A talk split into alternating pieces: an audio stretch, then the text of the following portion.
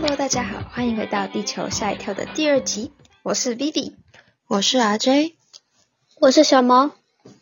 就在今年二月的香港，发生了一件震惊亚洲的社会案件——香港名媛碎尸案，也就是我们今天要讨论的主题。而在案件的背后，不只是金钱在作祟，更是隐藏着如吸血鬼般的旷世一家人的可怕密谋。到底整起案件发生了什么令人胆战心惊的事呢？由我们向你们娓娓道来。接下来就由小毛来为大家介绍蔡天凤的个人背景。蔡天凤于一九九四年七月十一号出生，今年年仅二十八岁，和前夫在十八岁的时候结婚，婚后育有一子一女。蔡天凤在购入八千万豪宅的时候，为了省很大一笔的印刷税，以钱公公第一次买房的名义，将房子购入在了钱公公的名下。但是好景不长，因为性格不合，后来蔡天凤与前夫离婚，两个小孩的抚养权也归前夫所有。离婚后，蔡天凤也跟前夫家保持着联络，也一直经济援助前夫一家。前夫家甚至一直住在那栋豪宅里面。后来疑似因为蔡天凤想把房子卖掉，前夫家不同意，因此起了杀心，成为整件案件的导火线。据警方报道，蔡天凤的前公公虽然曾经任职警察局局长，但却是这起谋杀案的主谋。离婚后，蔡天凤和前夫哥哥关系很好，也常常在网络上以兄妹相称，甚至聘请了前夫的哥哥当司机。但这也导致了后面的悲剧发生。现在由我来讲解整件事件的经过。我们把时间推回到今年的二月二十一日，蔡天凤在接与前夫所生的女儿途中失踪。当晚，蔡天凤的家人发现不对劲，立即报警。二月二十四日下午，香港警方在龙尾村的房屋内发现了蔡天凤的部分遗体，但却没有发现她的头颅。警方推测应该是遭人碎尸。随后，警方在房屋的地下室冰箱内发现了女性的双腿，现场还有烹煮工具和两锅混有人体组织的汤。警方怀疑尸身曾被烹煮。随后，蔡天凤前夫的父亲及哥哥被捉获。二月二十五日，警方公布案件的细节，并于当日捉获了前夫。二月二十六日。警方在村屋地下室的一个半米高的锅内，发现了蔡天凤的头颅，头颅还算完整，但警方发现曾有人试图击破头颅。后来在蔡天凤的右耳后方发现了一个大约六点五公分乘五点五公分的洞，初步怀疑是致死原因。而后警方在车内发现了血迹，初步判断蔡天凤在车内被人袭击头部后。就已经失去了生命迹象，之后被运送到龙尾村的房屋内进行分尸。那现在要来讲的是大家最关注的审判结果。二零二三年的二月二十七日，蔡天凤前夫父亲以及前夫哥哥目前被占控一项谋杀罪。前夫的母亲虽然没有实际参与杀人案件，但事前早就知情家人的计划。警方也因此以妨害司法公正罪逮捕其母，包括蔡天凤前夫在内，总共四人将于二月二十七日在九龙城裁判法院提堂，全部不准保释，还押至五月八日再审。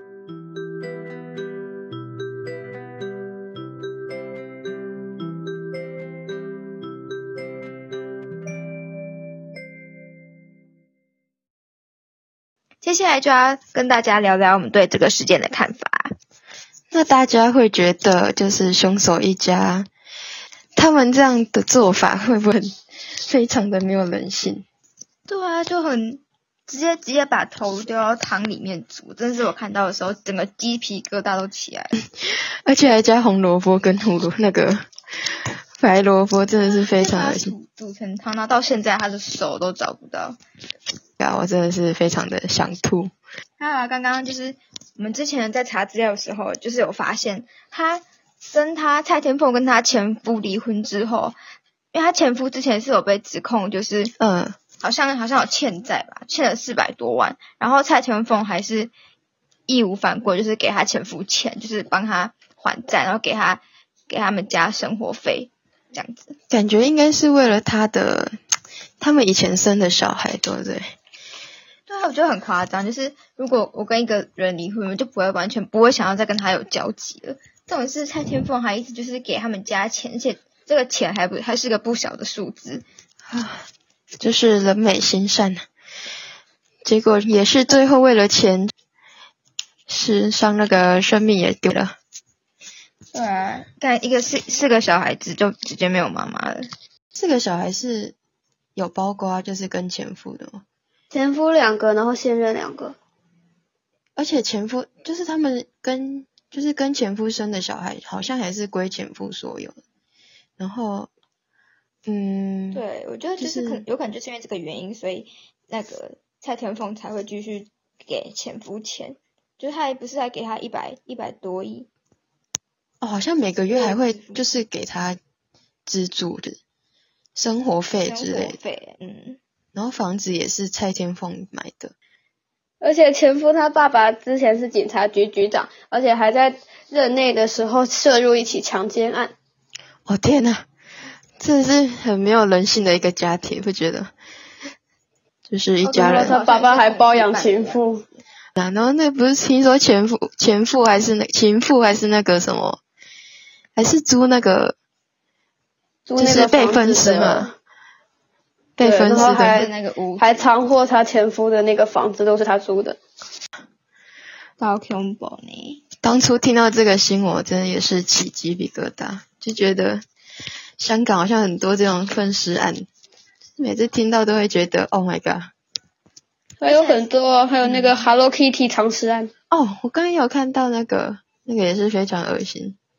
而且蔡天凤她其实很早就结婚，她十八岁。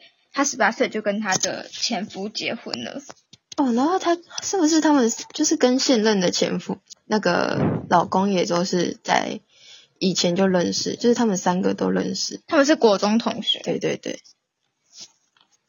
所以说以后嫁人真的是眼睛要放亮，先清楚他，你要先清楚对方的为人，但是不要因为一时的一时的冲动就结婚了。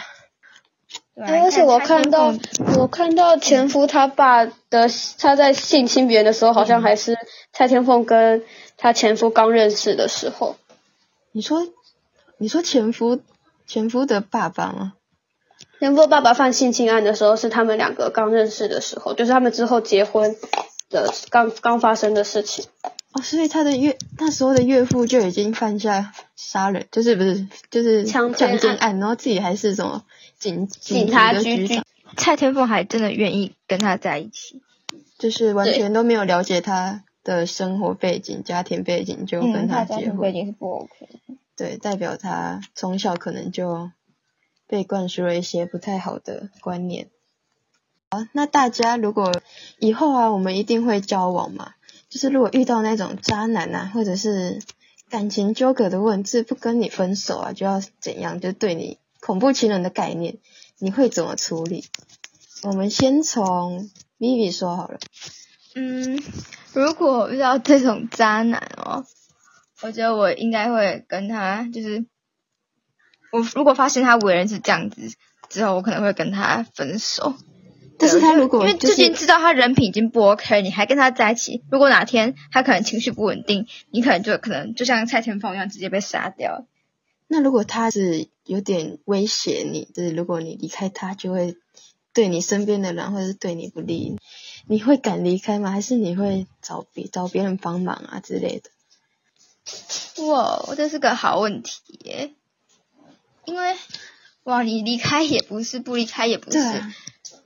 就是会让自己威胁我，还会伤到我家人的话，我可能觉得真的会选择报警的。对，报警应该也是个方法。但是报报警是个比较好的方法。那小猫就是远离他。啊，我也是报警。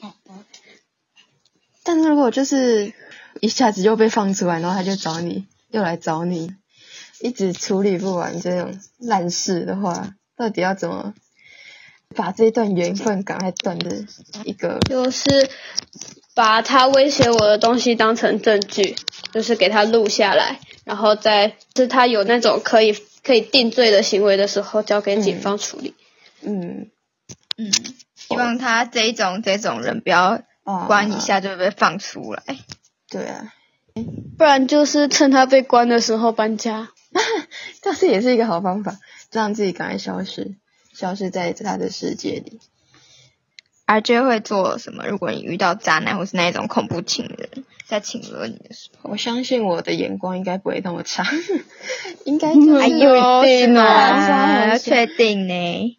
当然是希望自己不要遇到这种恐怖情人啊，就是感情纠葛的话，然后赶快切断我们的缘分，然后。哇，讲讲看，也是要再建立一个他是可以听得懂人话的前提之下。如果那一种就是那种情绪有情绪障碍、有情绪问题的人，他可能在气头上是听不进、听不进去你说什么。那我真的可能会，我我会先，因为如果我要我真的喜欢这一个人的话，我应该会先去翻，就是先真的很了解这个人的背景，比如说他的家庭啊，他的交友状况。嗯嗯，就是还会从他的人格啊之类的先了解过后，不要跟认识之后差太多，就是好像又变了一个人一样。嗯，那在节目的最后，就由我来帮大家做总结。人与人之间，不管是因为金钱、感情产生争执是避免不了的，但我们如何有效且不以偏激的方式解决，是大家需要思考的问题。俗话说。拍了唔堂行，犯罪不仅会受到司法和大众的审判，也会因此断送自己的前途。聊完这么沉重的议题之后，相信大家对这起案件都有一定的了解了吧？对这集有任何想法的听众们，也可以在下方留言，并开启小铃铛。地球吓一跳，下次见，拜拜，拜拜，拜拜。